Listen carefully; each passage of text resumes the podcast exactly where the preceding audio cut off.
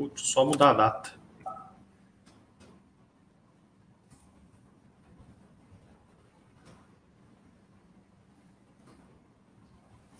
Boa tarde, pessoal da Bastra.com. É, como vocês pediram muito, nós estamos aqui com a Aeres, com o Bruno, que é o diretor de planejamento e relações com investidores. Se, se eu errar, você me avisa, tá, Bruno? Porque às vezes. É, tá certinho? Então, é, é uma empresa, é um IPO, né? É, nós é, temos aquelas aquelas questões de IPO, que tem que ter um histórico e tal, mas nada impede que vocês comecem a estudar uma empresa aí que é, tem um crescimento aí, um setor que enfrenta um crescimento que, que são aerogeradores, é mais complexo do que isso, mas o Bruno vai explicar. Aerogeradores é para o mercado é, de energia eólica do Brasil, do Brasil, e do mundo, né? Eles, são, eles têm bastante receita exportadoras. Lembrando que a Baster não faz indicação de compra, de ações, a gente só dá todas as ferramentas para vocês estudarem. É, e se vocês decidirem ter a Eles como empresa que faz parte da carteira de vocês, é a decisão pessoal de cada um. Também lembrando que o que a gente vai discutir aqui vai ter algum, algumas previsões, algumas, algumas impressões de futuros, né? É, tudo que é remetido ao futuro pode não se concretizar, condições de mercado podem fazer com que não se concretize.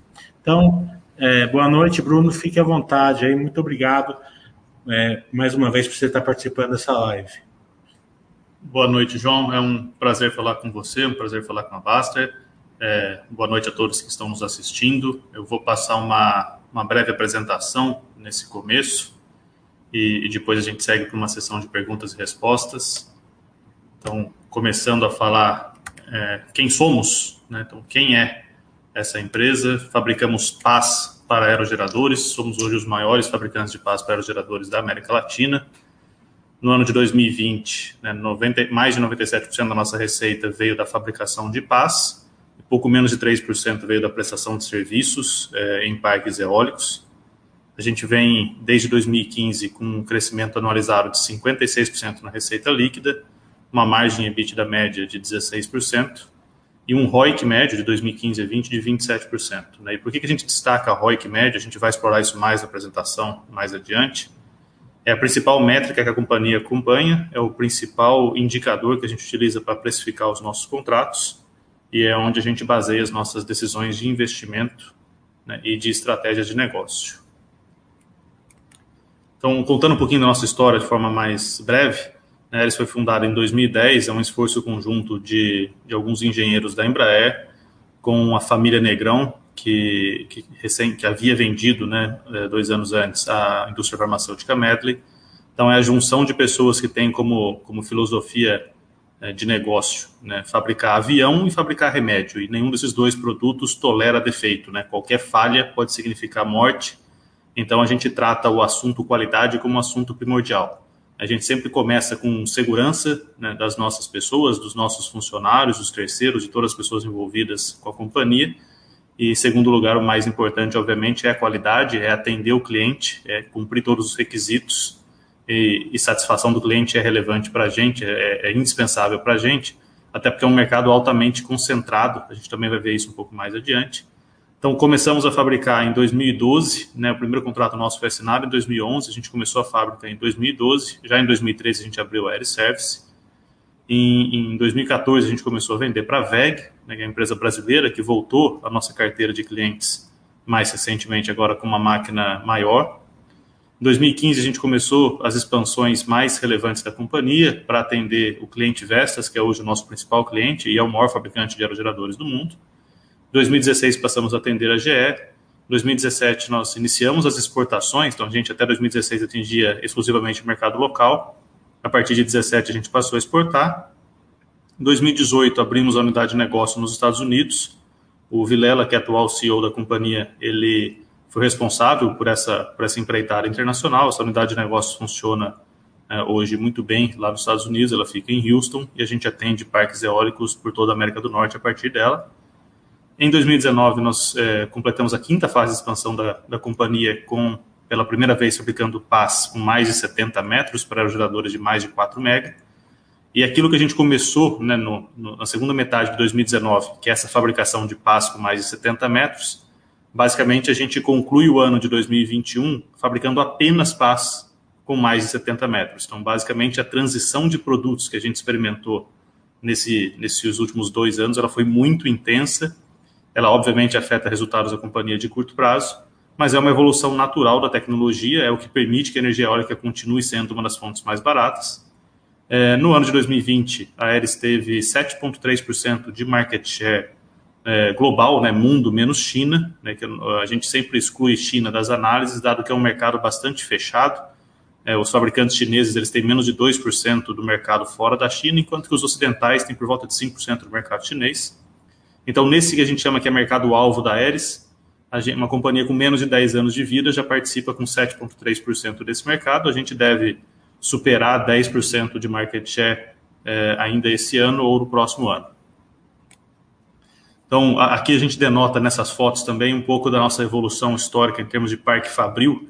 Para quem não conhece o produto de perto, né, as pás, que eu comentei, mais de 70 metros, a gente está falando aí de, de prédio de, de, mais de 25 andares, então os produtos são gigantescos é, e a gente começou com um terreno de 320 mil metros é, quadrados, de área total, né, dos quais perto de 70 mil metros de área de preservação permanente. E a gente vem executando é, expansões desde então, esse terreno ficou pequeno.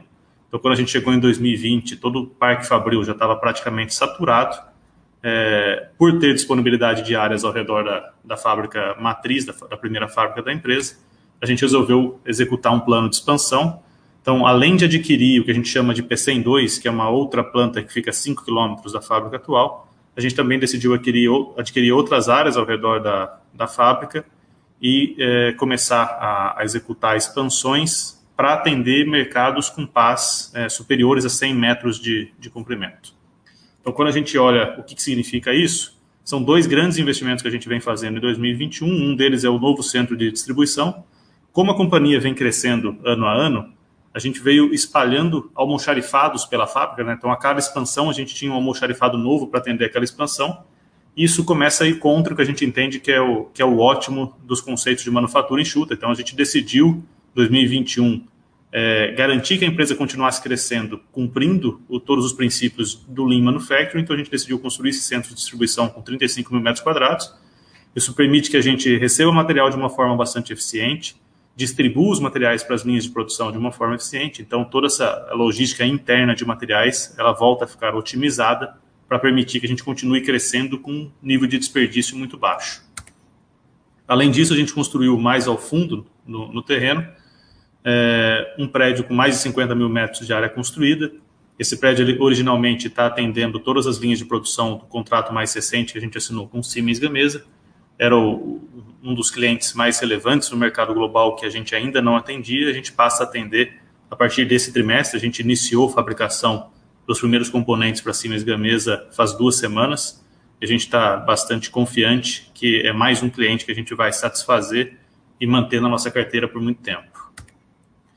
Então, o, que significa, o que, são essas pás, né? O que, que a Aeres faz exatamente? Né? A gente falou um pouco de, de energia eólica.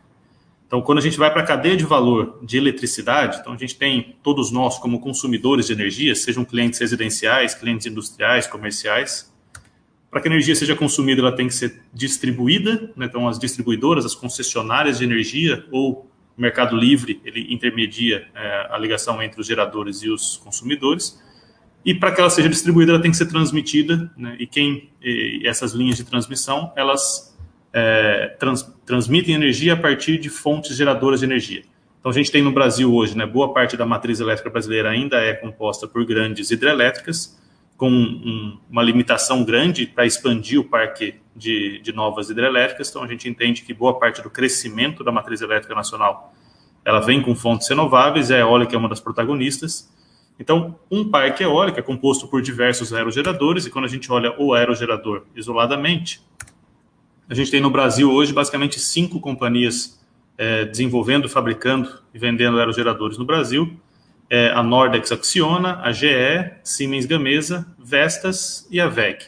É, todos esses cinco são clientes da Aeres. né, e além de atendê-los na fabricação de pás e na fabricação de ferramentais dedicados ao processo, a gente também é, presta serviços em parques eólicos de inspeção e reparo. Para fabricar essas pás, a Aeres compra é, alguns insumos, são insumos produzidos globalmente, né, os mais relevantes né, na composição tanto do peso quanto do custo da pá. É, fibra de vidro, as peças pultrudadas de fibra de carbono, resina epóxi e material de núcleo, né, que basicamente é a madeira de balsa e espumas de PVC. Então, esses são os principais materiais que compõem tanto o peso quanto o custo da pá. Passando um pouco mais detalhadamente para a estrutura do produto em si, então a pá tem alguns elementos estruturais mais robustos. Então, basicamente, a gente tem as spar caps, que são que compõem né, as mesas de uma longarina, de uma viga em I, né, e, a, e a parte vertical dessa viga são as almas. Então, a gente tem normalmente duas spar caps em cada casca, com duas almas que unem as spar caps, as cascas que dão formato aerodinâmico para a pá, e a raiz, que é o elemento que, que faz, a pá, faz com que a pá seja acoplada ao aerogerador. E aí, no processo de fabricação, indo mais um detalhe, é, a gente brinca que fazer pá é parecido com fazer ovo de Páscoa. Né? Então, a gente faz as duas cascas separadamente, depois a gente cola uma casca sobre a outra. Nesse processo de fabricação das cascas, a gente tem um molde, esse molde é do tamanho da pá. São depositadas inicialmente as camadas de fibra de vidro, são posicionadas peças que são fabricadas fora do molde principal. Então a gente faz tanto as raízes quanto as spare caps em outro, em processos anteriores, em, em moldes de pré-fabricados e transporta até o molde das cascas. A gente conclui com materiais de núcleo e faz o layup das camadas que a gente chama de camadas externas de fibra de vidro. É, essas spar caps elas podem ser tanto de fibra de vidro quanto de fibra de carbono. A gente vem recentemente utilizando uma quantidade muito maior de dados de fibra de carbono, dado que é um material muito mais leve, então ele permite que as pás continuem crescendo, continuem gerando mais energia, sem com que o peso dessas pás cresça tanto. É um material muito mais forte, muito mais robusto que a fibra de vidro. Então, feito todo o layup, que são essas três primeiras atividades, a gente faz, a gente coloca uma bolsa de vácuo, a gente é, coloca várias, é, vários materiais que vão auxiliar no processo de infusão da resina, fecha o vácuo e infunde a resina na pá. Essa resina ela passa por um processo exotérmico e ela cura, ela endurece e fica rígida e, dá o shape, né, dá o formato das cascas.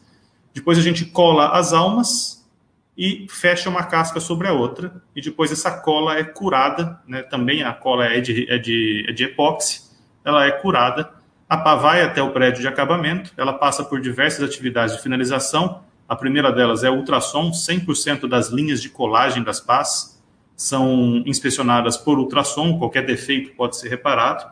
E, e, o processo de colagem é um dos processos mais críticos, né? Falhas em colagem são responsáveis pela maior parte das falhas em campo. A Aeres ela tem um histórico sensacional, nunca nenhuma pá nossa sofreu falha catastrófica em campo.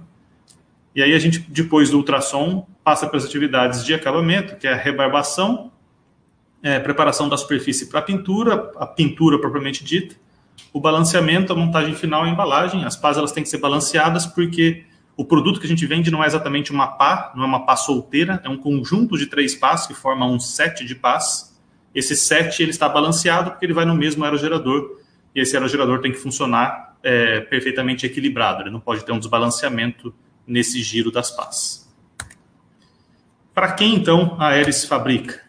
né, olhando um pouco de mercado, é, e aí sim, olhando muito mais longo prazo, olhando a tese de investimentos em si, é, a gente está inserido no mercado é, de eletricidade, a gente fala muito de transição energética, então o mundo ele vai passar e vem passando, a gente já está, isso não é futuro, isso é presente, a gente vem passando por um processo de transição energética, nesse processo o consumo na forma final de energia, de eletricidade, vem se intensificando, é, e esse consumo ele vai migrar de fontes fósseis, então carvão, gás, petróleo, para fontes plenamente renováveis e limpas, como é o caso, como é o exemplo da eólica. Então, até 2040, né, nós esperamos que a energia eólica supere a combinação de todas as fontes fósseis na matriz elétrica global. E essa capacidade instalada, né, que terminou 2020 aí com menos de 700 gigawatts, a gente deve é, basicamente triplicar até 2030 e dobrar novamente até 2040. Então, é, é um mercado que cresce em vezes, ele não cresce em percentual. E aí a parte interessante disso também é que quanto maior a base instalada de aerogeradores, como a vida útil das pás em operação é de 20 a 25 anos, quanto maior a base instalada, maior a quantidade de pás que fazem esses 20 anos de aniversário precisam ser substituídas por pás novas, por máquinas novas. Então a demanda para a indústria, além da demanda pelo crescimento, é, vai passar a aparecer, e já vem começando, uma demanda pela reposição é, dos produtos antigos. Quando a gente dá um zoom e olha exclusivamente Brasil, né, um mercado que não existia no início da, da, década de 2000. Ele começou a ter as primeiras instalações em meados da década de 2000 com Proinfa. Quando a Aeres nasceu em 2010, menos de 1 gigawatt de potencial eólico instalado é, existia no Brasil. A gente atingiu 17 gigawatts ao final de 2020. E quando a gente olha o que está o que está cadastrado nesse leilão que acontece no final do mês, a gente tem dia 25 desse mês no leilão de energia no Brasil, a gente tem mais de 20 gigawatts cadastrados que, que vão participar do leilão. E para cadastrar um parque eólico é, no leilão, ele precisa de análise de viabilidade econômica, ele precisa de licença ambiental, ele precisa de medição de vento. Então, ele já tem uma série de gastos, já é não é simples cadastrar um projeto no leilão. Então, a gente entende que é um mercado que está, de fato, é, preparado para pelo menos dobrar, considerando aquilo que já foi feito antes de 2020. É lógico que ninguém para de trabalhar, então é natural que a gente tenha novos projetos, novos parques sendo desenvolvidos ao longo da primeira metade dessa década, que serão entregues na segunda metade da década. Quando a gente olha, então, o que, que o próprio governo diz, né, o governo diz que a gente vai adicionar a esses 17 GB mais 24,5 até 2029, isso é o plano decenal de energia. A gente sabe que o mercado livre ele é bastante relevante, então, além do que o governo está projetando, a gente tem um volume importante de mercado livre, que aí o governo não necessariamente é, controla essa demanda, é uma demanda entre geradores de energia e consumidores. Quando a gente olha os volumes já cadastrados no leilão, a gente fala de valores já próximos a esse. E quando a gente olha o Plano Nacional de Energia para 2050, a capacidade base instalada no Brasil ela sai dos atuais 17 para algo entre 110 e 195 gigawatts. Então aqui a gente demonstra facilmente que o Brasil vai continuar crescendo muito sua matriz elétrica e boa parte desse crescimento é com fontes renováveis. Das fontes renováveis, eólica e solar são as mais competitivas e são aquelas que serão protagonistas desse crescimento. Olhando a Aeres, como é que a Aeres está inserida nesse mercado nacional? A gente, basicamente, por atender todos os clientes é, que entregam paz no Brasil hoje, é, a Aeres começou lá em 2010, até 2016, o nosso market share era por volta de 15% no mercado nacional. A gente atingiu 45% de market share médio em 2017 e 2018 e a gente supera 90% quando a gente faz a conta olhando 19 e 20. Então, olhando também de onde vem a, a demanda da Aeres, né? basicamente a dinâmica de mercado, é mercado que passou por um, uma consolidação muito forte na última década. Então, aqui a gente tem os, os players que atendem o mercado global de energia eólica, a gente vê uma concentração, né? a gente sai de 24% de participação do mercado de outras empresas que não estão listadas aqui, para 8% no final da década. Então, isso é sinal dessa forte consolidação que o mercado teve. Alguns players deixaram de existir, alguns players se fundiram com outros. Então, hoje, naturalmente, a gente tem Vestas liderando o mercado, seguido por Siemens Gamesa, GE, Nordex Acciona, e na quinta posição a Enercon, que é um, um player que não terceiriza um volume importante de paz. E aqui está o tamanho da Aeres dentro desses players, olhando as entregas de 2019. Então, a Aeres ainda é muito pequena é, então, o nosso share of wallet, né, a participação da Aeres dentro desses players ainda é relativamente pequena. A gente tem um potencial muito grande de crescer de duas formas. Os nossos clientes eles tendem cada vez mais a terceirizar a fabricação. Então, ele sai de menos de 40% de terceirização 10 anos atrás para mais de 60% hoje. Então, a gente captura a demanda que o cliente não fabrica mais dentro de casa. Além disso, os nossos clientes, é, a gente vem competindo nesse mercado, a gente vem é, ganhando share dos nossos concorrentes. Então, basicamente, a Aeres ainda tem bastante espaço para aumentar a sua participação nas entregas desses clientes. Olhando então em termos de mercado, a Aeres é, ela exporta de forma global. A gente vem exportando é, esse ano mais intensamente até para Chile, Austrália e Estados Unidos. Nosso percentual de exportação ele atingiu 72% em 2019, né? Aqui foi um ano atípico em que o mercado interno ele foi bastante afetado pelo cancelamento de um leilão em 2016. Então a gente teve uma participação muito relevante no mercado externo. Para 2020, o volume de entregas para exportação praticamente se manteve, mas o mercado interno cresceu demais, então o nosso share de exportação ele foi reduzido. Aqui é importante mencionar que a Aeres está dentro de um complexo industrial portuário. Então, as pás elas saem diretamente da Aeres para cima do navio. Então, o nosso cliente ele tem uma redução de custo logístico muito importante, porque ele não precisa alugar uma área no porto, ele não precisa alugar guindastes, fazer movimentações, duplo handling, para que essa pá fique em cima do navio e vá até o mar. O quilômetro navegado ele não é tão caro quando a gente compara com o custo de carregar e descarregar o navio. Então, basicamente, a Aeres é super competitivo para entregar paz em qualquer porto do mundo. Então, sempre que um porto de destino fica mais próximo ao parque eólico do que a fábrica de um concorrente nosso, a gente é competitivo para atender esse parque eólico. E como que a gente faz tudo isso? Eu acho que aqui talvez seja o ponto mais importante da apresentação, um ponto fundamental. É, na fábrica de pá ela é bastante dependente de mão de obra. Tá? A gente fala que dentro da cadeia de fabricação de todos os componentes do aerogerador, onde a maior parte dos empregos são gerados, onde é mais intenso em mão de obra e o processo mais diferente dos demais é na fabricação de pás. A gente tem componentes é, em materiais metálicos em boa parte do aerogerador. Quando a gente olha a pá, a gente está falando de material composto. E no processamento de material composto, mão de obra especializada é indispensável. É, é natural que no Brasil a gente não tenha essa mão de obra sendo formada né, nas academias. Então, basicamente, a gente contrata mão de obra com pouca, pouca ou nenhuma experiência em manuseio de material composto e treina dentro de casa. Esse treinamento e a forma genuína que as pessoas são tratadas dentro da Aeres criam um forte engajamento. 100% da mão de obra da Aeres participa de remuneração variável. Esse cuidado com as pessoas que não comentei, ele é super genuíno. Todo mundo trabalha com um propósito, né? Fabricar um componente que permite que o mundo tenha energia limpa é, é algo que nos dá satisfação e todos, é, comentei, todos participam do resultado e o sentimento de meritocracia existe. Como a companhia sempre veio crescendo, a gente sempre abriu muitas posições para as pessoas que vinham crescendo dentro da companhia. Então isso acaba criando um ciclo virtuoso que leva a mais engajamento, a um, um nível de turnover de funcionários. Né? A gente perde muito pouco funcionário para o mercado, as pessoas gostam de trabalhar na Aeres. Então a gente entende que isso faz com que o produto seja fabricado com menos defeito, com menos desperdício, a gente fica ainda mais competitivo, o cliente fica mais satisfeito, a gente gera mais resultado por conta disso e esse ciclo se autoalimenta o tempo todo.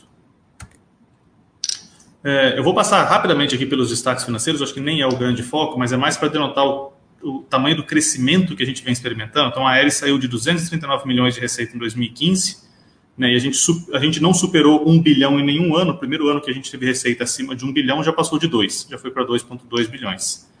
O nosso EBITDA ele atingiu 243 milhões em 2020 Capital investido médio, então não dá para crescer sem investimento. O nosso capital investido médio ele cresceu de 118 milhões em 2015, atingindo quase um bilhão em 2020, já passando de um bilhão na média de 2021. E o nosso lucro atingiu 113 milhões em 2020. É, olhando margens, e aqui a gente tem uma dinâmica bastante interessante, né, que eu comentei é, anteriormente, o foco da companhia é manter níveis de retorno sobre o capital investido elevados. Então a gente olha muito qual que é o no-pet da companhia, e qual que é o, o nível de capital de giro e o nível de ativos imobilizados que a gente tem.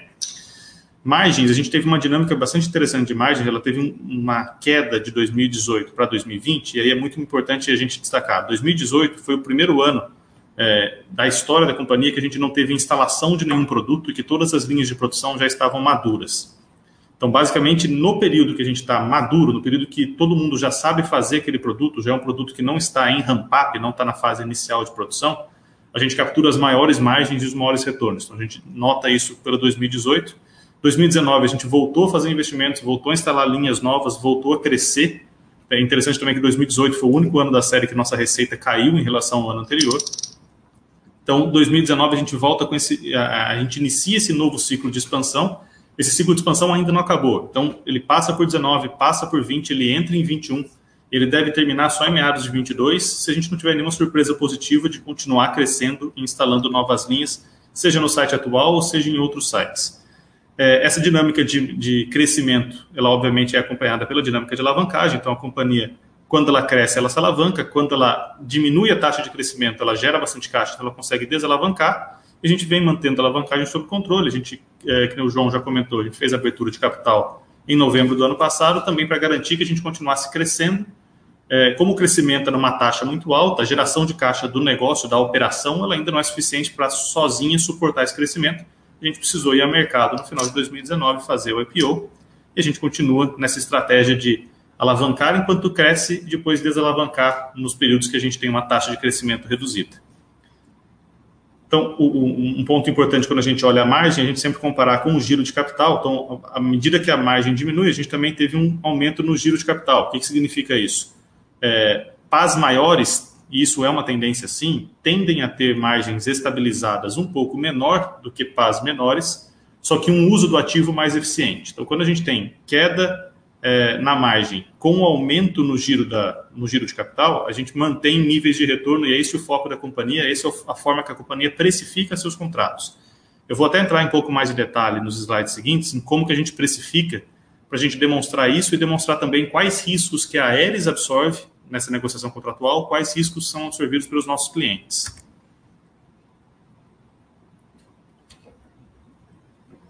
Então, passando um pouco pela precificação, eu não vou ler aqui todos os, os índices, tá? Mas basicamente o cliente submete para a Aeres é, uma solicitação de cotação, né, um request for quotation. Nessa solicitação, todas as características do contrato são compartilhadas com a Aeres. Ponto importante que eu esqueci de comentar: a Aeres ela não desenvolve produto, ela desenvolve processo e executa a fabricação.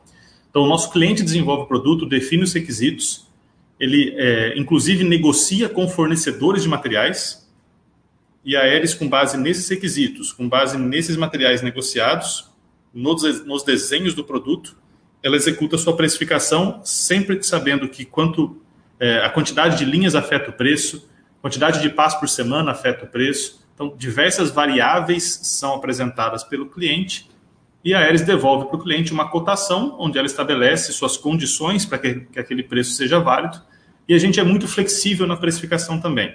De forma geral, a gente precifica dois, é, cada produto ele tem duas componentes do preço. Então a gente vende é, parte em dólar, parte em moeda estrangeira e parte em reais. A parte em moeda estrangeira está fortemente associada a materiais diretos. Então todo o custo de materiais diretos, quase todo o custo é precificado em moeda estrangeira essa precificação, é, a gente fala muito de open book, ela é muito transparente com o cliente. A gente fala, para fabricar, para cumprir os seus requisitos, para fabricar o seu produto, com base nos requisitos, nos materiais que você negociou, vai te custar tanto de matéria-prima. E além disso, eu vou agregar valor. Essa componente de agregação de valor, ela depende, obviamente, se a gente vai exportar ou não, porque isso afeta a parte tributária, afeta os níveis de capital de giro, então isso é importante. E também a taxa de ocupação. Uma vez que o cliente comprou da Aeres, assinou um contrato com a Aeres, a gente dedica um pedaço da fábrica para o cliente. O cliente investe bastante nos moldes, né? todo ferramental dedicado é de propriedade do cliente. E eu não posso oferecer a pá que eu produzo no molde de um cliente para outro. Então, basicamente, à medida que a gente assina o um contrato, eu reservo uma parte da fábrica e reservo conhecimento, mão de obra para aquele contrato. Então, se a taxa de ocupação daquela capacidade disponibilizada for baixa, eu, eu não consigo diluir de forma eficiente meus custos fixos. Então, por isso a gente sobe o preço. Então, no contrato, a componente de valor agregado do preço, ela é ajustada conforme o nível de ocupação da capacidade produtiva. E aí, como que funciona a leitura da evolução do resultado do nosso contrato? Então, aqui eu tô, vou apresentar e vou detalhar um pouco mais aqui nesse slide essas quatro, esses quatro gráficos. Então, quando a gente executa o contrato, é natural que a gente inicie, assinou o contrato, a gente precisa dedicar parte dos nossos ativos imobilizados àquele contrato. Então, tendo ou não capacidade já disponível para aquele contrato, a gente passa algum período é, pagando o custo de capital, pagando o custo daqueles ativos sem se aproveitar disso. Depois a gente começa a alocar capital de giro àquele contrato. O que é o capital de giro? Basicamente os nossos estoques, as nossas contas a receber dos clientes. A gente não, não faz vendas à vista, né? existe uma condição de pagamento prevista em contrato. E isso é deduzido daquelas condições que a gente tem com os nossos fornecedores. Então, basicamente, o capital de giro alocado no contrato ele, ele, é, ele cresce conforme o ramp-up, né, conforme a gente produz um volume cada vez maior, e ele se estabiliza até a gente encerrar o contrato lá na frente. E aí a gente tem aqui no gráfico da direita o NOPAT. NOPAT basicamente seria o lucro da companhia se ela não tivesse nem receitas e nem despesas financeiras.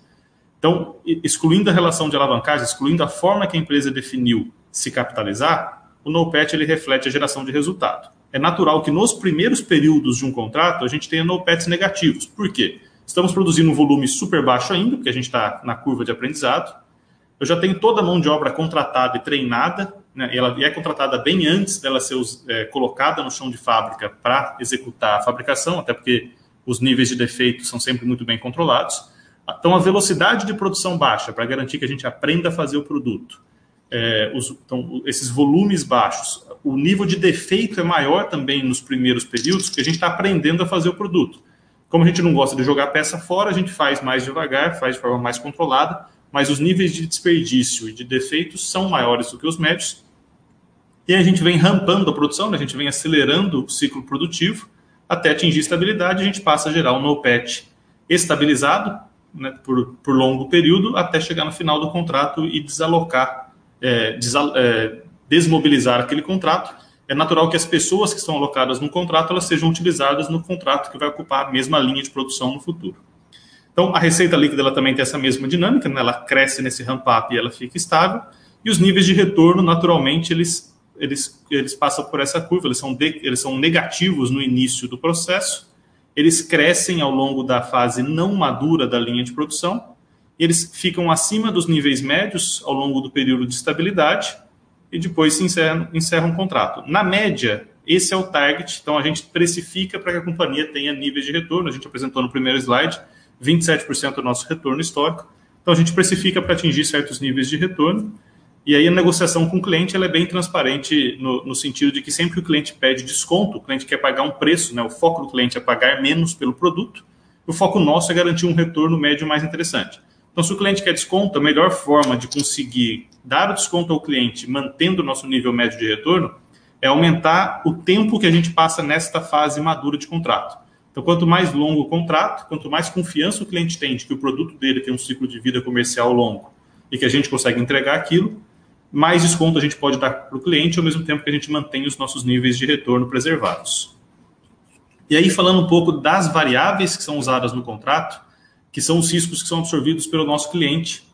E aí eu vou começar a falar de exportação. Então, se ao invés é, de vender no mercado nacional, que seria o cenário base, a gente estiver exportando, os meus níveis de capital investido eles são menores para exportação, basicamente porque a gente não paga o imposto de importação sobre as matérias-primas. Então, a gente não tem é, o II e os impostos federais também que são recuperáveis.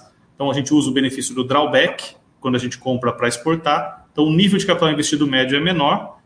O nível de receita também é menor, porque o preço médio para exportação, exatamente por conta do drawback, ele é menor. Naturalmente, eu gero um resultado um pouco menor porque com um resultado um pouco menor sobre este capital investido menor, eu mantenho o mesmo nível de retorno que eu tinha no cenário base. Então, para fins de precificação, o que a Aeres faz na prática? A gente primeiro apresenta para o cliente o preço de exportação. Negocia o preço de exportação, a gente comprova que a Aeres é competitiva para atender o cliente em qualquer mercado, e depois a gente educa o cliente sobre os impactos tributários desse produto ser vendido no Brasil. Quando ele faz essa conta, ele percebe que a Aeres não é oportunista. Então, apesar de termos um market share elevado no mercado nacional, a gente não usa desse fato, não usa desse poder é, para tentar negociar margens melhores quando as vendas são para o Brasil. A gente basicamente ajusta o preço, ajusta as condições para manter o mesmo nível de retorno, independente do mercado que a gente está vendendo as pás, e educa o cliente sobre esses reflexos. Quando o cliente analisa alternativas que ele teria, se ele quisesse importar um produto, ele percebe que um produto importado pagando os impostos também não seria nem um pouco competitivo quando comparado ao nosso preço. Se o dólar subir, é uma outra variável, né? Como eu comentei, boa parte dos materiais são precificados em moeda estrangeira. É, é natural que a Aeres tenha um nível de eficiência muito bom no uso da matéria-prima. Então, o cliente, em alguns casos, ele paga por um consumo que ele entende que é o consumo de referência, então ele acha natural, ele acha que o, consumo padrão para aquele tipo de material é de X quilos por par. Com o passar do tempo, eles conseguem desenvolver processos que permitem utilizar um, um consumo menor, um nível de defeitos menor, então isso cria um certo ágio então, quando o dólar sobe, o nosso nível de capital investido ele aumenta um pouco por conta do aumento na necessidade de capital de giro, os nossos estoques ficam mais caros em reais quando o dólar sobe. A gente gera um pouco de lucro a mais, que é exatamente essa componente que a gente consegue consumir menos do que a referência do cliente. Com, esse, com essa geração de resultado um pouco melhor, a gente mantém os níveis de retorno em comparação ao cenário base, e a nossa receita ela aumenta quando o dólar sobe. Mas, novamente, o foco aqui é preservar níveis de retorno.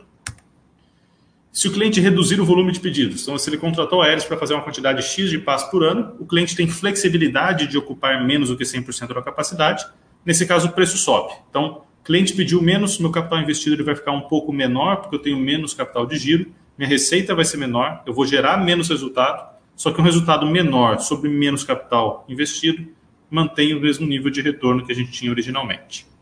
Então, na prática, é, diversas condições que não são de controle da Aeres, por exemplo, câmbio, é, mercado de destino das pás e é, volume, né, ocupação da capacidade já dedicada ao cliente, são, vários, são riscos que o cliente que assume, ele que controla isso, então ele assume. A Aeres é, faz, é, ela precifica de uma forma a proteger o seu retorno independente do resultado dessas variáveis que eu citei anteriormente. E para a gente chegar mais, mais para o final agora, né, esse é o último slide da apresentação, é só uma descrição de como funciona essa taxa média de ocupação da capacidade da Aeres. Então, desde 2013 né, até este ano de 21, a gente vem expandindo, a gente vem aumentando a, ocupação, a, a capacidade disponível da Aeres de fabricação de pás. É, a gente já investiu bastante, boa parte do CAPEX previsto para 2020 e 2021 já foi investido, a gente tem poucos investimentos remanescentes ainda esse ano. A gente está trazendo a capacidade produtiva da companhia de 2,1 gigawatts ano no final de 2019 para 9 gigawatts ano no final de 2021. É natural que neste crescimento da ocupação da, da, da capacidade em si, a taxa de ocupação da capacidade caia. Porque, novamente, a gente cria capacidade, a gente constrói o prédio e a gente tem aquele período que eu mostrei nos slides anteriores de ramp-up. Então, a gente cria capacidade, instala as linhas de produção, passa pelo período de ramp-up ocupando um percentual da capacidade menor do que os médios, mas depois atinge os níveis que podem chegar até 80, é, até superar os 80%, que é o caso que a gente teve em 2017. João, sobre a apresentação, o que eu tinha para trazer a isso, é, eu espero que eu tenha sido é, claro e didático nos pontos, mas obviamente eu estou à disposição aqui por bastante tempo para a gente bater um papo. É, eu sei que não é um case tão simples esse case de aéreos, a gente está numa indústria bastante particular, tá? mas é, é, um prazer conversar contigo e discutir todos os pontos de dúvida que tenham, que tenham ficado. É, muito obrigado, Bruno. Sua apresentação foi muito boa. A Thaís já tinha falado para mim que você é um cara muito é um cara espetacular, que sabe passar como ninguém o case da Ares. E você é meio terror dos entrevistadores, né? Porque você faz uma apresentação boa que praticamente responde as perguntas já, já marcadas, né? Você complica nosso lado aqui, mas vamos lá. É... Nessa parte, de, eu, eu, a principal métrica que eu uso é o retorno do seu capital investido. É, então, o, o, o acionista, quando ele for abrir a sua o seu release, ele vai se deparar com esse gráfico aqui. Né? Tá? É, é, um gráfico que normalmente a gente não gosta de ver nas empresas, né? Uma queda expressiva do retorno, saindo de quase 30 para 14 nesse trimestre. É, é óbvio que eu, que, eu, que eu li bastante seu balanço, eu entendi o porquê. Né? Vocês estão com uma dor de crescimento, vocês estão com várias linhas novas aí de é, de produção que não, não, não, não estão maturadas e vocês vão desligar algumas linhas antigas de produção que deve que deve ser aquelas pás menores, né, de 70 metros que você falou. Depois você dá um pouco de cor nesse negócio de linha de, de produção aí que é, fica meio nebuloso aí para o, o investidor, mas principalmente assim dá uma cor aqui sobre esse gráfico vocês tendem, conforme vocês vão, vão pegando a maturidade, vocês tendem convergindo de novo para os 27%, 28%, é isso? Exatamente, João. A forma que a gente precifica é para manter ao longo dos contratos uma média, na verdade não é nem um retorno, a gente calcula TIR mesmo, né? Qual que é a taxa interna de retorno daquele contrato especificamente. Quando eu tenho um período que eu tenho muito capital investido em projetos que ainda não estão entregando um volume importante, que a gente chama de fase não madura, ou até fase pré-operacional, que é o caso que a gente vive hoje com Siemens Gamesa. Então a gente já alocou muito capital e a gente ainda não se aproveitou desse capital, quando é fase pré-operacional, ou a gente está numa fase de aproveitar muito pouco, ou seja, a gente está muito aquém do potencial de extração de retorno daquele capital. Quando a concentração de contratos nesta fase aumenta, é natural que o retorno médio da companhia seja reduzido. Então, no último release, acho que no último call de resultados até, a gente apresentou a composição do capital investido e do retorno para essas três fases. A gente falou, na fase pré-operacional eu tenho X milhões de capital, eu tive um NOPET de tanto negativo Para a fase não madura, essa fase de primeiro ano de contrato, a gente tem mais Y de capital com um NOPET muito baixo. E aí, para os contratos que estão na fase madura, a gente atingiu pouco menos de 25% nesse último trimestre. É, isso é aquém do que a gente gostaria de atingir para a fase madura, porque para a média ficar em 27, como a gente viu, e na média eu sempre vou ter contratos não maduros, eu sempre tenho transição de linhas, eu espero sempre ter crescimento. Então é natural que para a média ficar entre 25 e 30, a gente tenha contratos maduros superando os 30. A gente não está conseguindo superar os 30 neste momento para os contratos maduros, porque a gente está sendo bastante afetado é, pela pandemia. Tá? Então, existe também é, uma complexidade maior no setor causada pela pandemia, e não é só um efeito aqui no Ceará, tá? a gente vê o Brasil inteiro na situação que está, né? a taxa de vacinação ainda é muito baixa. A gente decidiu contratar mais gente nesse período para garantir que os níveis de absenteísmo, de pessoas que ficam em casa com algum sintoma, ele, ele não afete os volumes que a gente produz, então a gente está rodando com um custo de mão de obra acima do normal. Além disso, todo o custo associado ao cuidado com a saúde das pessoas aumentou, então sejam exames, testes de Covid mesmo, é, exames de material de proteção, aumentou muito o preço unitário de equipamentos de proteção, que a gente usa equipamentos que são similares ou iguais aos materiais usados na saúde, então o custo unitário desses materiais aumentou muito. Além disso, a gente teve um aumento global no custo logístico, então todas as matérias-primas tiveram um aumento no custo por conta da logística. Apesar da gente repassar isso para o cliente, a gente não necessariamente consegue repassar no mesmo período. Então, é, de, de fato, a complexidade aumentou muito nesse período, a gente está um pouco aquém dos resultados projetados, mas ainda assim a gente demonstra que as linhas maduras elas têm um retorno muito melhor do que os retornos médios da companhia. Então, como que a gente lê o resultado da Aeres? Períodos de forte crescimento, eles têm a seguinte dinâmica. Primeiro, eu cresço muito capital investido, isso joga o meu retorno para baixo. Depois eu tenho crescimento de forma um pouco mais lenta, leva até um ano para esse molde ficar, para essa linha de produção ficar madura. Então eu tenho eu paro de crescer o capital investido, mas eu continuo crescendo, é, eu passo a crescer então no PET, e aí eu atinjo esse pico de retorno para a linha madura. Então depende muito desse acoplamento dos contratos. 2018 foi um ano muito interessante, a gente não tinha nenhum contrato, nenhuma linha não madura na fábrica. Todas as linhas de produção já tinham mais de um ano de idade e a gente não instalou nenhuma linha nova. E aí o, o, o retorno sobre capital investido atingiu 40%. Então, da mesma forma que a gente não pode medir a companhia pelos 14% apresentados nesse último trimestre, a gente também não pode falar que aqueles 40% são recorrentes. Então, a companhia ela tem níveis de retorno que, na média, né, como a gente mostrou no primeiro slide, ficam entre 25% e 30%. Não, ficou bem claro, já tinha ficado claro já na, na sua primeira explicação, mas eu quis voltar a esse ponto porque é um, um slide desse para um, um investidor que não tem grande conhecimento meio que assusta. Né? Então é, por, é bom pôr um pouco de cor aí. Vamos falar da transição que vocês estão, que vocês estão realizando aí. Vocês faziam, vamos por o mercado hoje, eu não, se eu tiver errado você me corrige, ele está indo aí para paz aí que geram 4 mega, mega, megawatts, né? Não sei. Isso, é, os aerogeradores que, que utilizam as nossas pás, eles saíram dessa categoria de potência nominal de 2 a 3 mega, agora todos praticamente têm mais de 4 mega, esse da Siemens Gamesa ele é de 5.8 a 6.2, então é o maior produto que a gente vem fazendo hoje. Então, essa, essa transição de categoria, ela aconteceu de forma muito intensa do final de 2019 para agora.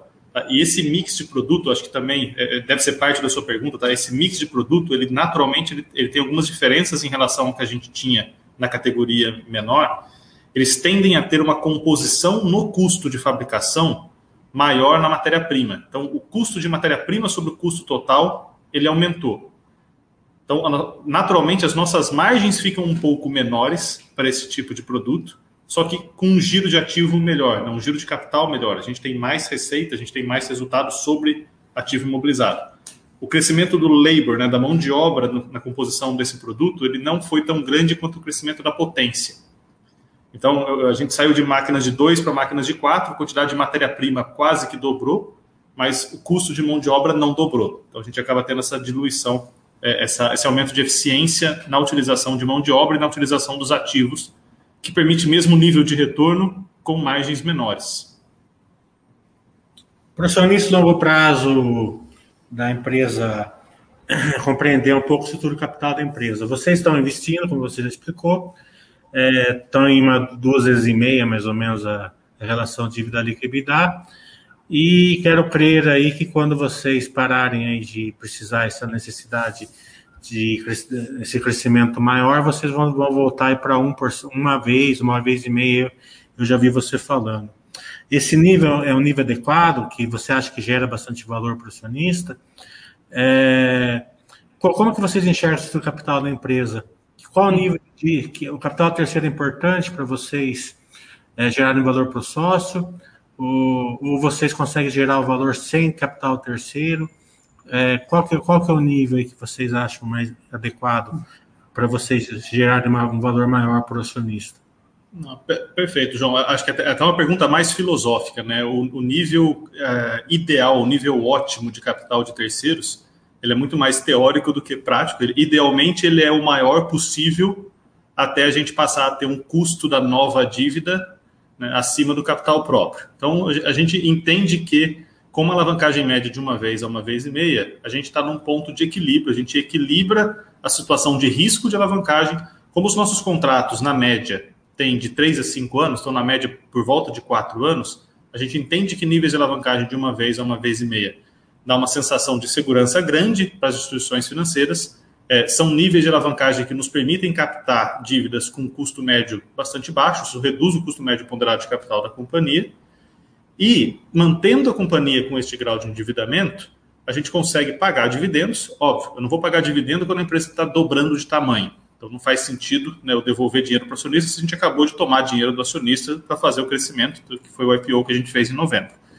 É, então é natural que a gente passe a distribuir dividendos é, relativos ao resultado de 21 no ano de 22, é, muito mais próximo do piso, dos 25%. Então, manter esse nível de uma vez a uma vez e meia vai ser um exercício de sempre olhar qual é o investimento previsto para o futuro, o que, que a gente está planejando de crescimento, olhar qual é a geração de caixa da companhia, e se a gente estiver ficando acima de uma vez e meia, os níveis de dividendo vão ficar menores. Como a companhia gera muito caixa quando ela para de crescer, a gente tem níveis de retorno muito bons e até é, acima dos médios, porque quando a gente para de crescer, significa que eu tenho um volume de linhas maduras maior no todo. Né? O percentual de linhas maduras ganha mais representatividade. Então a gente passa a gerar caixa muito rápido. Foi o que, a gente, foi o que aconteceu quando a gente olha na apresentação de 2015 e 18, 16 e 18 na prática. A gente teve uma redução muito forte na alavancagem, que é basicamente esse período que a gente dá uma saturada no crescimento, a gente passa a gerar muito resultado, desalavanca. Se a alavancagem ficar abaixo de 1, a gente entende que a gente passa por uma fase subótima eu passo a ter muito pouca dívida, então eu passo a usar muito dinheiro do acionista, não alavanco, eu não permito retorno sobre capital próprio tão altos. Então a gente passa a aumentar o volume de distribuição de dividendos para a gente voltar a ter níveis de alavancagem que fiquem entre uma vez e uma vez e meia. É esse o target que o conselho nos passou. É, aqui na Basta você não vai ter problema de dividendo, a gente não gosta muito de dividendo. A gente prefere que vocês reinvistam no negócio. É, um desafio diário nosso também, tá, João? Gente, o conselho sempre cutuca a gente, sempre fala: ó, o que, que vocês têm de, de coisa nova para fazer? Acho que até um ponto que vale a gente destacar: a Aeres ela, é, ela não é uma empresa especializada no setor elétrico. Né? O nosso negócio não é necessariamente energia, o nosso negócio na prática, a nossa especialização maior é em material composto.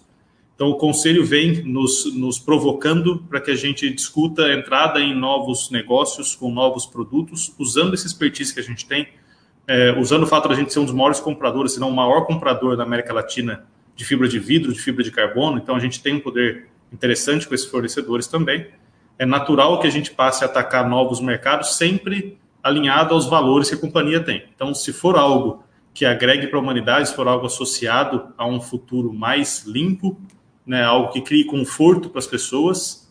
Né, a gente vai entrar nesse mercado, a gente tem é, é, esse interesse. De fato, porque eu não gosto de devolver dinheiro para acionista, eu gosto de fazer o dinheiro dele render bastante. É, e é bom a gente tocar nesse assunto, porque como o foco aqui é um investimento a longo prazo, o investidor tem que saber, eu vou entrar numa empresa que ela vai ter uma certa dívida. Né? Porque depois o investidor entra e fala, nossa, mas a dívida não cai. Não cai porque realmente você acha que tem que ter uma dívida. É, então é bem deixar bem claro, quem quiser investir vai saber que uma vez, uma vez e meia é ótimo de vocês.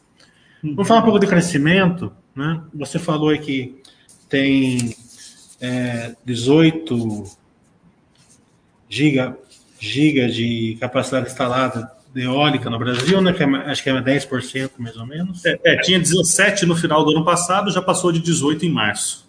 Isso. Deixa eu pegar o número aqui. Hum. Aqui. É, tem 12 gigas, né? É, já contratados ou, ou, perto de ser contratados. Esses 12 gigas, é, já, já, você já tem contrato sobre esses 12 gigas? Ou eles é, vão ser aí oportunidades, novos contratos? E como você falou, tem um, um leilão aí perto de 20 gigas aí para acontecer. Esse, esses, esses, os ganhadores vão ter que é, comprar paz aí do mercado, né? Quero crer. Tá, é, só, só para deixar bem claro esses pontos, João. Então, a gente tem hoje 18 GB instalado no Brasil. É, a Aeres, ela tem 11.7 GB é, cobertos por contrato. Então, se os nossos clientes colocarem pedidos, a gente já vendeu, já assinou contrato suficiente para entregar 11.7, mas isso não é só Brasil, isso pode ser para qualquer destino. Né? Então, esse é o tamanho da carteira de pedidos potencial que a gente já tem assinado. O, o Vilela, que é nosso CEO e também nosso diretor comercial, ele tem expectativa de assinatura de novos contratos ainda esse ano, que podem naturalmente elevar esse montante, né? dado que a cada trimestre a gente entrega parte desse volume contratado. Então a gente não quer ver é, esse volume caindo, a gente quer ver ele pelo menos continuar igual e idealmente crescer, porque é o mercado que cresce, então a gente também tem que crescer uh, nosso potencial de entregas. É, os 20 gigas que eu comentei, mais de 20 gigas, é aquilo que está cadastrado no leilão. Esse leilão vai acontecer agora em junho é natural que o governo contrate uma fração disso. Então, de, de eólica tem 20 GB, de solar também tem um volume importante cadastrado no leilão. O que eu quero denotar com esses mais de 20 GB cadastrados é que o mercado brasileiro não vai parar nesses 18. Então, a gente tem 18 que já estão instalados, a gente deve ter aí mais de 10 em construção ou já outorgados. Né? Então, são projetos que já ganharam em leilão ou que já anunciaram que estão construindo parques para o Mercado Livre. Além disso, a gente tem mais 20 de projetos que, que ainda estão no forno, vamos dizer assim, eles já foram desenvolvidos, mas eles ainda não, não têm o direito, não têm a aprovação para serem instalados. Então, a mensagem aqui é: o Brasil ele tem é, um, um, backlog, ele tem um, ainda um potencial a ser explorado gigantesco em eólica e a gente sabe que não tem alternativa a isso. A gente não vai crescer com hidrelétrica, a gente não vai crescer com energia que polui, que são as termoelétricas. Então é natural que a gente passe, volte a crescer a matriz elétrica olhando exclusivamente para fontes limpas e renováveis. É, eu dei uma boa olhada nesse crescimento. Eu gosto de empresas que têm um potencial de crescimento grande, né? É, que são resilientes, né? que têm um bom case e que têm potencial de crescimento grande. É, vocês têm um grande potencial aí dentro aí da costa, né? Da, na terra, né? mas também vocês têm um potencial offshore, né? que é no alto mar, né? nas, nas terras brasileiras no alto mar é, que eu dei uma cutucada na internet, são 40 vezes o que já está instalado hoje aqui no Brasil, né? É, eu sei que não é para agora, que porque é mais caro tal, né? Acho que o plano de vocês é começar em 2030 aí para o offshore, mas isso mostra a avenida de crescimento que vocês têm, né? É, não, não só isso, João, o investimento que a gente está fazendo este ano, é, ano passado e esse ano especificamente, é, essa expansão para atender inicialmente Siemens Gamesa, Siemens Gamesa já, já tem prédio largo e alto suficiente para a gente fabricar pás de até 120 metros nesses prédios. Então, a única diferença do offshore para o onshore tende a ser o tamanho das pás. Então, hoje as pás do onshore, elas estão já chegando aos 80 metros. Tá? A gente já começa a fazer pás com 80 metros esse ano, que é esse caso da Siemens Gamesa. A gente recentemente já terminou a primeira pá com 79,7 metros para Nordex. Então, o onshore já chegou perto de 80 metros. Os novos produtos do offshore que foram lançados recentemente têm pás que variam aí de 105 a 115 metros. Então, a gente já está com capacidade fabril pronta para isso. Processo de fabricação é o mesmo, os materiais são os mesmos, os requisitos são muito parecidos. Então, a gente tem zero de receio. Quando a gente desenhou o Parque Fabril, então, essa expansão que a gente fez, todo o site já prevê que para circular com um produto offshore, né, se é uma pata em 115 metros, a carreta toda que vai levar aquele produto, ela vai ter aí seus 130, 130 e poucos metros. Então, todo o raio de curva, todo o pavimento, toda a rampa, a gente já projetou para 150 metros. Então, a gente consegue tirar uma pá de dentro da hélice, a gente tem prédio pronto para fabricar pás gigantes, tira a pá de dentro da fábrica, o porto fica a 17 quilômetros da hélice, e a gente sabe que esse porto tem calado, né, a gente tem capacidade de receber navios para embarcar pás offshore. Então, a Aeres é a única empresa nas Américas hoje que está muito próximo a um porto com capacidade de embarcar produtos offshore. O mercado offshore no Brasil, a gente entende que de fato não faz tanto sentido ele começar tão cedo, porque a gente ainda tem muito potencial onshore para ser explorado. E, e, a diferença de custo hoje é muito grande, sim. Então, um parque onshore é muito mais barato que um parque offshore. Grande vantagem do Brasil sobre a média mundial, mais uma vez, além da qualidade do vento ser muito boa, é, o mar é muito raso ainda por, por, muitos quilômetros depois da costa, aqui na região norte da, da, região nordeste do Brasil. Então a gente tem capacidade de fazer parques onshore mais baratos que a média mundial. E aí, do que depende então o Brasil começar a entrar no mercado offshore, sabendo que ele tende a ser mais barato do que a média mundial? É basicamente marco regulatório. Então, existe uma discussão grande já né, no governo. É, uma das conselheiras da Aeres, a Solange, ela está bastante envolvida nessa discussão do offshore no Brasil. Então a gente entende que esse mercado vai acontecer, a gente vai ter projeto piloto, mas o boom mesmo deve acontecer mais próximo do final da década. Este boom de offshore ele já vem acontecendo tanto no Sudeste Asiático quanto no Mar do Norte na Europa. E ele começa agora, com a administração Biden, a acontecer no Nordeste dos Estados Unidos.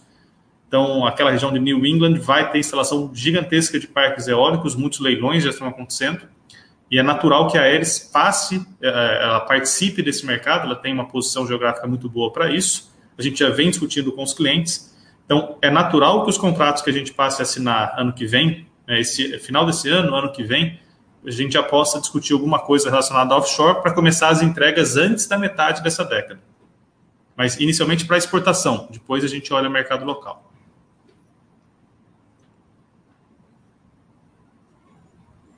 Vocês fizeram umas debêntures, acho que 600 milhões, né, mas é, foi mais uma questão de tesouraria, né? Vocês pegaram essa debêntures para diminuir a taxa de juros, né?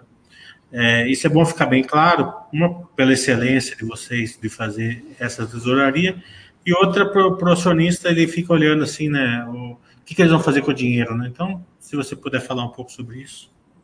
Claro. É, do, quando, a gente, quando a gente montou o plano estratégico para 2020, é, a gente não previa pandemia, né? não previa que o, o mundo ia ser, ser, tão bagunçado quanto foi. E a gente já previa crescimento, porque a gente já tinha vendido o crescimento, a gente já estava fazendo um ramp-up muito importante para as linhas da Vestas, principalmente, a gente já, tava, já tinha assinado contrato, já estava instalando molde para a Nordics. Então, a Aeres sabia que ia crescer a gente precisou crescer mais em termos de captação de recursos no início de 2020, porque o dólar explodiu no início da pandemia. Então, aumentou muito a nossa necessidade de capital de giro, ao mesmo tempo que a gente já sabia que a gente ia aumentar muito o capital investido em ativo imobilizado. Então, a gente acabou, num período que a gente estava com um nível de alavancagem acima do médio, precisando se endividar muito mais do que o previsto. Nessa situação, a gente tomou dívidas muito mais caras do que as médias feito o IPO, o IPO também é para suportar esse crescimento adicional, esse passo adicional de crescimento que a gente ia dar com Siemens Gamesa, a gente sentou, acalmou, falou, agora a gente precisa reequacionar as dívidas que a gente tomou, que foram em custos que não eram ótimos. Então, os 600 milhões das debêntures, eles já foram, né, nesse segundo trimestre, a gente completou o plano de antecipação do pagamento de todas as dívidas que a gente tomou durante a pandemia com custos acima dos médios. Então a gente fez exatamente o trabalho de olhar os 600 milhões, olhar do, das dívidas mais caras para as mais baratas, quais que tinham as menores penalidades para serem antecipadas, renegociamos com todos os bancos. Então trouxemos esse, esse custo para o valor presente, pagamos todas essas dívidas, então a companhia passa a ter uma, um duration de dívida maior com custos muito menores. Além desses 600 milhões, a gente fez no finzinho do primeiro TRI mais uma captação com custo muito baixo também, de uma operação de 120 milhões. Então, o total de captações do primeiro TRI foi de 720. Esses 120, eles estão carimbados para pagar outras dívidas que não venciam em 2021, elas venciam a partir de 22. A gente fez isso porque a diferença de custo era muito alta, então a gente preferiu antecipar essas dívidas que estavam vencendo mesmo mais para frente, para pagar já. Só que como a gente captou o dinheiro, ele foi liberado no fim do primeiro TRI e a gente ainda não antecipou, a posição de caixa da companhia no final do primeiro TRI ficou muito acima dos níveis normais. A gente projeta na evolução da, da companhia um nível médio de caixa para ter conforto para a operação, para suportar as incertezas, é, por volta de 40 a 45 dias do CPV, do custo do produto vendido. Então, esse é o nível que a gente entende que é o nível ideal de caixa. Quanto mais caixa disponível a companhia tem, menos eficiente ela é, porque a companhia com dinheiro sobrando, sem ter projetos para aplicar, ela passa a ter menos retorno para acionista. Então, a gente projeta esses 45, de 40 a 45 dias como algo ideal. Estando bem acima disso, que é a situação no primeiro TRI, é essa particularidade pontual de ter tido a liberação dos 120 milhões antes da antecipação do pagamento dessas dívidas que venceriam em 2022 e 2023. Legal. Sempre bom dar uma cor para o acionista. É, vou dar uma cor também em disrupção. Né? É, tem um, um, temor aí, né? que é mais pelo desconhecimento em, em relação aos é, geradores é, eólicos sem a pá. Né? É, é eu, eu, a gente entende que é, que é, que é comparar trem Maria Fumaça com trem bala, né? mas o acionista ele não tem essa compreensão. Você pode explicar aí essa diferença aí? Não, claro, sem problema algum. Eu vou, primeiro eu vou fazer um outro comparativo, tá? Quando a gente olha energia solar, é, um parque solar em cima do telhado de uma casa e um parque solar gigantesco, que a gente chama de utility scale, eles não têm um custo de instalação tão diferente. Tá? Os ganhos de escala de um parque solar não são gigantescos.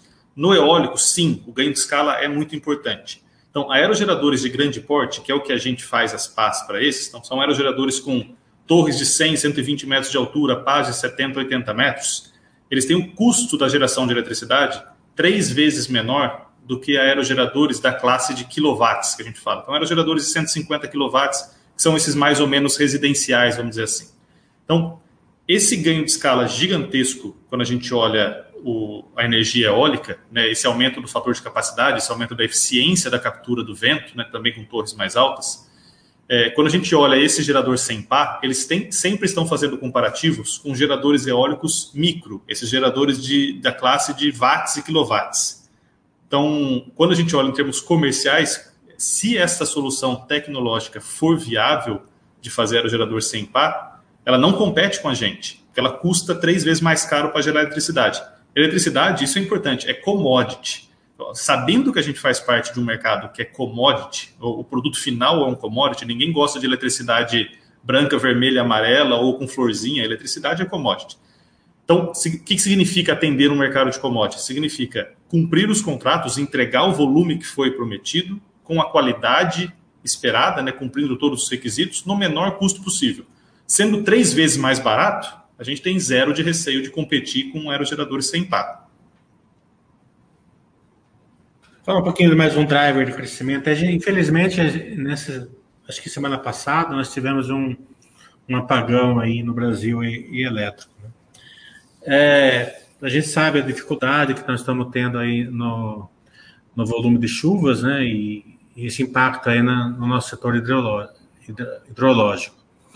É, isso daí deve ser um catalisador enorme para o seu para o, o setor de é, energia eólica, porque mesmo vocês não podendo estocar vento, vocês conseguem estocar água, né?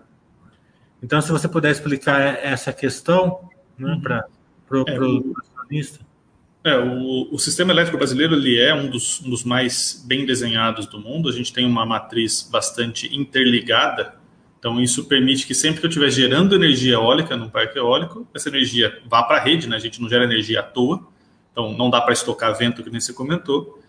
E ao gerar energia eólica, o operador nacional do sistema, ele sabe de antemão, né, ele sabe pelo menos com um dia de antecedência qual é a previsão de ventos, de, de insola, níveis de insolação então ele consegue é, modular o quanto que as hidrelétricas serão acionadas né, para gerar energia, sabendo o quanto vai ventar. Então, na prática, sempre que, que energia eólica é gerada, a gente deixa de gerar, deixa de consumir reservatório das hidrelétricas. Então, o, os apagões, o risco de, de, apagão ou a necessidade do acionamento de termoelétricas poluentes e caras, é, ele foi reduzido pela existência da eólica e da solar na matriz elétrica brasileira por isso que a gente entende que os níveis ainda são aquém do que deveriam. A gente precisa instalar muito mais eólico e solar né, para garantir que o sistema de grandes hidrelétricas suporte o, o, o, sistema sem ter risco hidrológico. A gente não pode ficar dependente do regime de chuvas, a gente tem que ter estoque de água. É muito melhor um país ter estoque de água, que continua sendo energia limpa, né, do que ter um estoque de carvão, um estoque de gás para ficar queimando quando falta energia. Então, além de ser muito mais caro, né, o custo das termoelétricas que são acionadas agora, que disparam né, o acionamento de bandeira vermelha, é, é, um custo, algumas vezes, né, cinco, seis vezes o custo das novas é, usinas eólicas que são instaladas. Então, não faz sentido para ninguém, nem para a sociedade, nem para o país, nem para o setor industrial, ter um aumento no custo da eletricidade. A gente perde competitividade ao mesmo tempo que a gente polui mais. É, para a garotada aí, né, estão iniciando os seus investimentos, é, vocês têm um outro driver importante que é a manutenção das PAs, né, ou a troca. Né? As PAs é, que vocês vendem têm uma vida útil de 20 e 25 anos. Né? Então, conforme vai atingindo esse break-even aí, vocês também vão entrar na reposição né, desse setor. Né? Então, deve ser um driver excelente para alguns anos. Né? São dois, são, são dois efeitos aqui, João. O primeiro driver, óbvio, é esse. Então, é um produto que tem uma vida útil definida, de 20 a 25 anos. Então, é natural que a gente tenha uma renovação de frota. Né? Então, sempre que eu olhar aquilo que foi instalado há 20 anos, deve ser substituído hoje. Além disso, o que a gente notou, nesses últimos 10 anos, a tecnologia evoluiu muito rápido. Então, começou a fazer sentido, mesmo antes de atingir o fim do ciclo de vida é, técnico do produto, comercialmente fazia sentido descomissionar um parque eólico, faz sentido hoje, descomissionar um parque eólico que está usando uma tecnologia já obsoleta e substituir pelo menos as pás por pás um pouco maiores.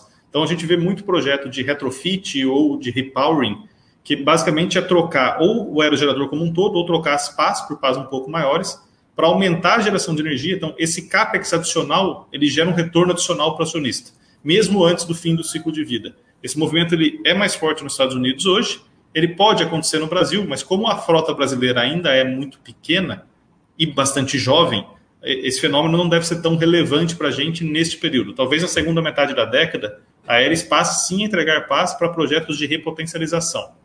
E ao longo do período, com o passar do tempo, é natural que quanto mais velha a frota, né, mais relevante fique esse mercado de troca de, de equipamentos o envelhecimento da frota de aerogeradores também nos permite prestar mais serviço. Então, a, unidade de negócio de serviço nossa hoje é pouco significativa, vamos dizer assim, ela é 2,8% da receita.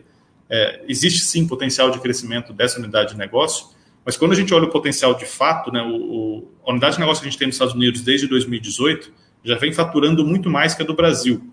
E basicamente porque a quantidade de aerogeradores no Texas é maior do que no Brasil todo e é uma frota mais velha quanto mais velha a frota, é natural que ela dê mais, é, ela necessite de mais inspeções, de inspeções mais frequentes e de alguns reparos cosméticos ao longo da, da, do ciclo de vida do produto.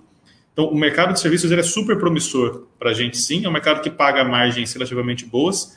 E aí que é importante destacar, não é um mercado para amadores, é um mercado que segurança é primordial. Né? Se a gente fala assim, a gente cometeu um erro no mapa, o, o, que, o que pode acontecer de grave é a gente ter uma falha catastrófica no aerogerador cometer um erro de segurança num processo é, de prestação de serviços pode sim significar morte de pessoas. Então, segurança vem muito antes de todas as coisas, então não é um mercado para quem não sabe o que está fazendo. E prestação de serviço num ambiente adverso, né, parque eólico naturalmente é instalado onde venta muito. Então, toda a parte, tanto de segurança quanto de qualidade do produto e qualidade do processo, são fundamentais para uma boa prestação de serviço. Então, a gente leva isso muito a sério. Que vantagens a Aeres leva nessa divisão de serviços?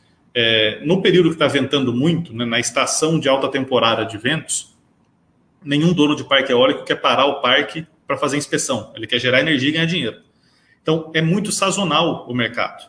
Então, quando o vento diminui, todo mundo começa a fazer as inspeções. Então, empresas menores, elas não conseguem suportar essa sazonalidade alta. Elas não conseguem reter mão de obra. A gente consegue porque a gente pega o pessoal e traz de volta para a fábrica, para suportar a produção.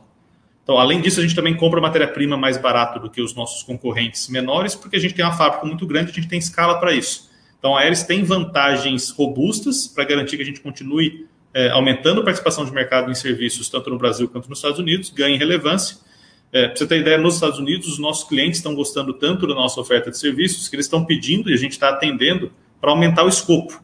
Então, além de serviço de inspeção e reparo em paz, a gente começou a prestar serviço de inspeção e reparo em outros componentes do aerogerador, por demanda dos clientes. Como é que a gente está fazendo isso? A gente está contratando gente que sabe, a gente está comprando é, inteligência, comprando know-how para a gente expandir esse portfólio de serviços nos Estados Unidos e continuar crescendo. Eu falo para todos os meus alunos que hoje, hoje é um dos maiores capex que tem que prestar atenção é no intangível, não é no tangível, né? como você está falando.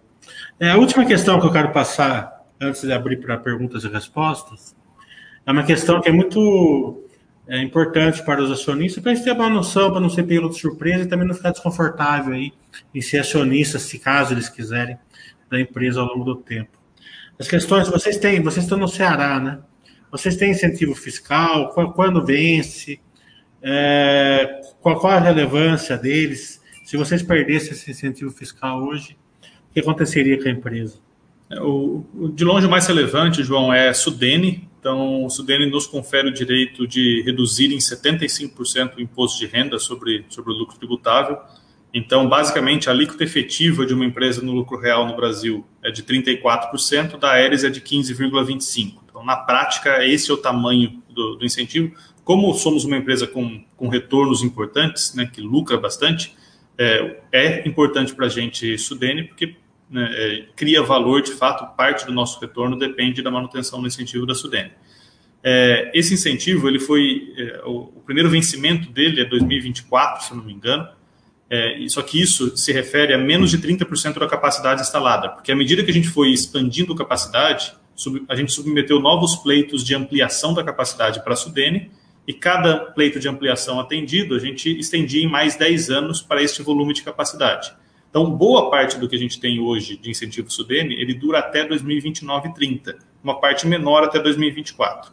A gente também sabe, a gente tem know-how para isso, que a Sudene permite os pleitos de modernização. Então, é natural que em 2024, quando a gente tiver o vencimento do pleito de instalação, né, do primeiro pleito da fábrica, a gente tenha máquinas, equipamentos e produtos mais modernos, né, a gente ter uma atualização de linhas de produção em relação ao que a gente tinha 10 anos atrás. Então, é muito natural que a Sudene aceite esses pleitos. É, a gente entende que a manutenção do incentivo é muito provável, né, a representatividade do Nordeste né, no Congresso Nacional ela é importante e, de fato, o Sudene contribui muito para a instalação de indústrias no Nordeste. Não foi o principal driver nosso para vir para cá. A gente, de fato, olhou muito mais a localização estratégica de estar perto do destino final das PAS, estar numa região portuária e ter bastante mão de obra disponível, disposta a ser engajada, como é o caso dos nossos funcionários. Então, não foi o que direcionou a Aeres vir para o Ceará, mas é sim muito relevante para manter nossa competitividade. Quando a gente coloca a Sudene na conta para fazer exportação, a gente sabe que a gente é mais barato do que os nossos concorrentes fabricando fora do Brasil. Então, permite que a empresa continue crescendo, continue a fazer mais investimentos no Brasil, continue a gerar empregos. Então, a gente entende que é estratégico, sim, a manutenção do incentivo é, para a capacidade nossa de continuar crescendo no Brasil. Legal. É, eu já vi que tem bastante pergunta que não vai dar tempo de responder todas. As que a gente não, não conseguir responder, vocês encaminham lá para o RI da, da. Deixa eu começar aqui. O que o senhor respondeu? Gerador sem pá também o senhor respondeu. O Dart está perguntando: a eficiência das pás depende do material de construção? Na prática, não. Depende de certa forma, mas na prática, menos. Porque a eficiência da pá, né, a capacidade de transformar a energia cinética do vento em movimento rotativo, depende do perfil aerodinâmico da pá. Então, um dos requisitos que a gente tem, na, é, de fato, é a rugosidade da pintura. Então, garantir que a pintura seja homogênea e esteja na rugosidade certa faz com que a gente tenha menos turbulência no fluxo aerodinâmico e que as pás funcionem conforme foram desenhadas para funcionar é, o tipo do material, né, as características do material é muito mais associado às condições, às características estruturais da pá.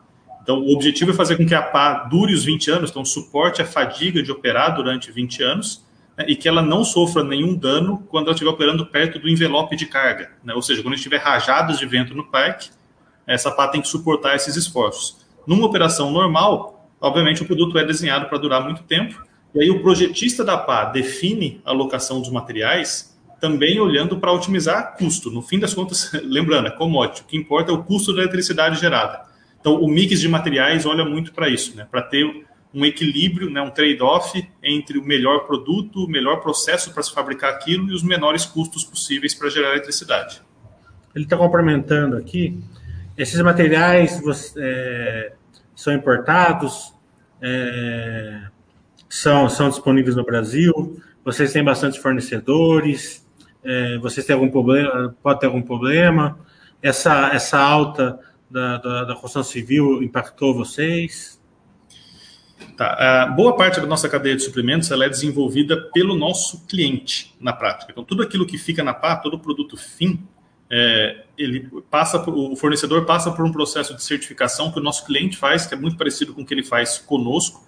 A gente sabe o quão severo isso é, então a gente tem bastante conforto de que os nossos fornecedores também atendem todos os critérios, é, que eles são é, suficientemente ESGs, vamos dizer assim, para fornecer para eles. Então, o nosso nível de auditoria é relativamente baixo para esses fornecedores que já são auditados pelos nossos clientes. É, em termos de custo, a gente sofreu um pouco, vem sofrendo um pouco, e a gente repassa isso para o cliente. Aumento nos custos logísticos, que nem eu comentei previamente, e um pouco também é, aumento no custo de resinas, tá? Isso deve acontecer, principalmente mais forte agora a partir da metade do ano. A cadeia, de uma forma geral, ela vem sofrendo com o aumento no preço das commodities.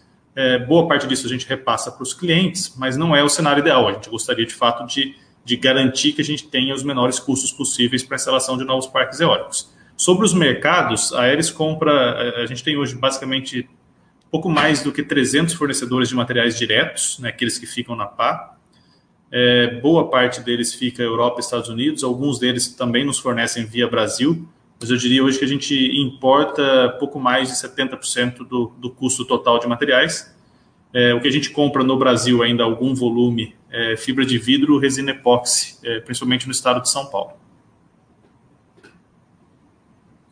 Ele está querendo uma cor do, do risco ambiental é, é, como que vocês, como que você enxerga o setor eólico na questão da aprovação de projetos é, eólicos nessa questão ambiental, justamente por estar perto é, das linhas, da linha costeira tal. Vocês acham que a necessidade de produzir energia eólica é, suplanta aquele, aquela burocracia, o custo do Brasil de burocracia que a gente sabe que, que tem praticamente em todos os setores? É, sendo bem transparente, João, a gente não participa diretamente da negociação, das discussões dos donos de parque eólico com os órgãos ambientais, tá? Mas é, considerando a forma que a gente é tratado para as atividades fabris, a gente sempre viu o processo de aprovação das licenças ambientais de uma forma muito profissional pelo Estado do Ceará, especificamente, que é quem nos fiscaliza e quem nos, nos dá as permissões ambientais. É, a gente é muito transparente com eles também de todo o impacto que a gente causa. Né? Então, toda a expansão fabril que a gente fez, ela precisou fazer alguma supressão vegetal. Então, todas essas negociações e discussões são muito abertas. A forma que a gente imagina que acontece na prática é o seguinte: existe sim um, um impacto ambiental da instalação de um parque eólico. Esse impacto tem que ser sempre avaliado. A parte positiva disso é que é, continua sendo possível o uso da terra ao redor do parque eólico, né? então para outros fins. Então, o impacto, pela quantidade de energia gerada, o impacto é bastante reduzido. E a maior parte das discussões que a gente vê na costa do Ceará, especificamente, é o equilíbrio entre o aproveitamento turístico e o aproveitamento para geração de energia. A gente entende que os dois podem coexistir sem problema algum, ou até gosto, quando eu vou à praia do Ceará, de ter um parque eólico próximo para admirar. Então, eu não vejo aquilo como um impacto visual negativo. Eu acho que existindo um equilíbrio né, do poder público, dos órgãos ambientais com os empreendedores, a gente consegue continuar desenvolvendo o país sem afetar de forma negativa o ambiente. O Pulso está falando das margens, você já comentou as margens. É... Não, o Pulso está perguntando a manutenção, se vocês fazem manutenção, você falou que faz. O Dark perguntando das margens, você já comentou. O Win está fazendo uma pergunta aqui, é... que acho que não tem nada a ver, mas né, a venda da Taesa pela Semig, vocês não vão se interessar, não é, não é um negócio? Não, não, não, não, não participamos desta cadeia, dessa posição é. na cadeia de valor. O Dark quer saber de inovação, né? Materiais de Kevlar, carbono, composites, né? É, junto com a falta de mão de obra especializada, não seria um problema no longo prazo? É, como você falou, você não tem falta de mão de obra, né? Não, a, a, gente, a gente tem mais de 100 mil currículos na nossa base. De, a gente tem uma base bem, bem desenhada para capturar é, esses talentos, para fazer todo o processo de recrutamento e seleção. A Aeres ela é, por dois anos seguidos, né, a terceira melhor empresa para se trabalhar no Ceará. Então, o nosso índice de, de turnover de mão de obra é muito baixo. E, e, isso, mais uma vez, reforça aquele ciclo virtuoso que eu apresentei durante os, os slides mais anteriormente Sobre os materiais em si, é, que eu comentei, boa parte do desenvolvimento do produto é responsabilidade do nosso cliente, ele define os materiais, ele, junto com a gente, desenvolve a cadeia de fornecimento. É, existe sim algumas restrições, alguns, uh, alguns gargalos hoje, é, por conta da velocidade que a energia eólica vem crescendo, então boa parte da, de fibra de vidro, madeira de balsa, resina epóxi consumida no mundo hoje é para fabricação de pás eólicas, então o consumo dos compósitos para esse fim ele é relevante é, mas a gente entende que é uma cadeia que responde. Então, sempre que a gente teve um crescimento acima do esperado em qualquer posição da cadeia, as posições adjacentes vêm respondendo, é, vêm efetuando novos investimentos para continuar atendendo esse crescimento. É... Ele está perguntando se a empresa faz P&D né, sobre o processo de fabricação é, da pá. Né? Acho que você já falou que é, vocês não fazem a projeto, né? Vocês só cumprem o projeto, né? Mas, mas com certeza você deve ter algum PD nesse processo, né? É, não, não é pouco. Aqui acho que é um ponto muito importante de destacar, João. A gente não, a gente não é, é não projeta o produto, a gente não desenha o produto. A gente sim com, é, discute muito com o cliente para que ele desenvolva um projeto melhor para ser fabricado. Então a gente participa de certa forma do design para que não seja uma otimização do produto comprometendo a capacidade de fabricar. Então, a gente participa do design. Em termos de P&D, a gente tem uma diretoria de tecnologia, tem uma gerência de inovação dentro dessa diretoria, é, e a gente faz pesquisa, sim, associada ao processo de fabricação. Então, o nosso negócio não é desenhar um produto ótimo, o nosso negócio é garantir que aqueles materiais é, sejam transformados no produto final com o menor custo possível, então, com o menor nível de desperdício, com o menor nível de retrabalho, de defeitos, e para isso a gente tem algumas inovações interessantes, por exemplo, a gente usa é, uma parte do processo, a gente usa fibra de coco, que é uma inovação, é algo que ninguém no mundo havia feito antes. Então, alguns detalhes do processo a gente sempre inova, a gente sempre busca uma forma melhor de fazer, desde que isso não comprometa as características do produto final. Então, o nosso negócio na prática é fabricar melhor do que os outros. Então, sempre que a gente conseguir isso, a gente vai estar bem posicionado para capturar qualquer crescimento.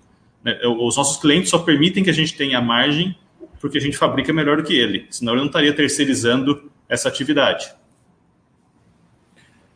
É, o Will está perguntando sobre a logística reversa, né, em especial descarte. Quando, a, quando uma, uma PAL vai ser descontinuada, é, você, é, vocês que têm esse custo de, de dar fim a essa PA aí? Não, sendo bem direto, pela lei de resíduos sólidos não é responsabilidade nossa dar o descarte às PAs. É, pelas características do produto atual, as PAs elas têm é, certas limitações para fazer uma reciclagem economicamente viável. É possível reciclar 100% da pá? Sim, tá? mas aí com processos térmicos em forno de cimenteira, principalmente, né? como o uso da resina epóxi tem um poder calorífico interessante, é, a gente, até boa parte dos resíduos da Aeres a gente já destina para coprocessamento em fornos de cimenteira, então isso reduz bastante o envio de, de resíduos para aterro. Mas, eh, reforçando o que eu comentei anteriormente, o descarte da pá é uma responsabilidade compartilhada dos nossos clientes com os donos de parque eólico. Tá? Mesmo não sendo responsável, a gente de fato está sempre atento a esse mercado de logística reversa, porque é uma oportunidade para a gente. Então, a, a, discussão de novos materiais, a discussão de novos processos para reciclar pás que chegam ao fim do ciclo de vida é uma das oportunidades de negócio que a gente sempre vai ficar atento é natural que esse desenvolvimento comece mais intensamente na Europa, que é o mercado mais antigo e que começa a ter uma frota de aerogeradores chegando ao fim do ciclo de vida bem antes do que acontece no Brasil. O Prince está perguntando, observando a notícia de envio da PA de mais de 80 metros. Não, calma aí, tá aqui. Alguma previsão de aumentar as margens, né? E ele quer saber uma coisa que está errado, né? Mas é bom explicar para ele que é, qual, como que você depreciaria, amortizaria, já que a concessão é de 30 anos? Concessão de 30 anos é, é para quem compra a pá, né? não, não para eles. Né? Eles, Isso. É, né? Só para é, A gente fabrica um componente, a gente entrega esse componente direto no parque eólico, mas o nosso cliente é o fabricante, é o desenvolvedor e fabricante do aerogerador. Ele entrega os outros componentes no parque, faz a montagem, o comissionamento, e aí o parque eólico opera por um período de 20 a 30 anos gerando energia. É, isso não tem nada a ver com a concessão. Só a questão de aumentar a margem, vocês têm, vocês têm algum, algum feedback para dar? É, é, na verdade, é um, é um, movimento contínuo. Né? A é, gente nunca, nunca, vai parar de trabalhar para aumentar a margem. É, os esforços, é, é óbvio que períodos diferentes, a gente usa o foco em tópicos diferentes. Então, quando a gente está num crescimento muito forte, é natural que boa parte do esforço da companhia seja para capturar esse crescimento, para a gente sair de um estágio X de volume de produção para um estágio Y. Neste período, também é natural que a gente tenha menos atenção, menos dedicação a garantir custos ótimos. Quando a gente atinge os níveis ótimos de volume de produção, isso acontece ao mesmo tempo que a gente atinge é, níveis ótimos de qualidade. Então, quando, quando para de ter defeito, a gente produz na velocidade que foi contratado para produzir, a gente começa a focar 100% dos esforços para reduzir custo. E aí é natural que os esforços comecem na redução do custo de materiais diretos e depois no, no aumento da eficiência da mão de obra. E aí, quando a gente fala de aumentar a eficiência de mão de obra, não significa tirar gente, demitir gente do processo. É basicamente reduzir alocação de mão de obra para um projeto para poder utilizar no próximo projeto, dado que a gente continua crescendo. Vocês fazem isso através das SPs, que é, um projeto é um SP ou é tudo englobado na controladora? Né? Porque Não. eu faço isso porque quando é uma SP, fica mais fácil que a sua trabalhista, né? Vocês mandam todo mundo embora quando termina uma e contrata de novo na outra, né? Não, na prática todos são contratados pela Aeres ah, é. e, e a, a, gente, a gente gerencialmente trata cada contrato como uma unidade de resultados.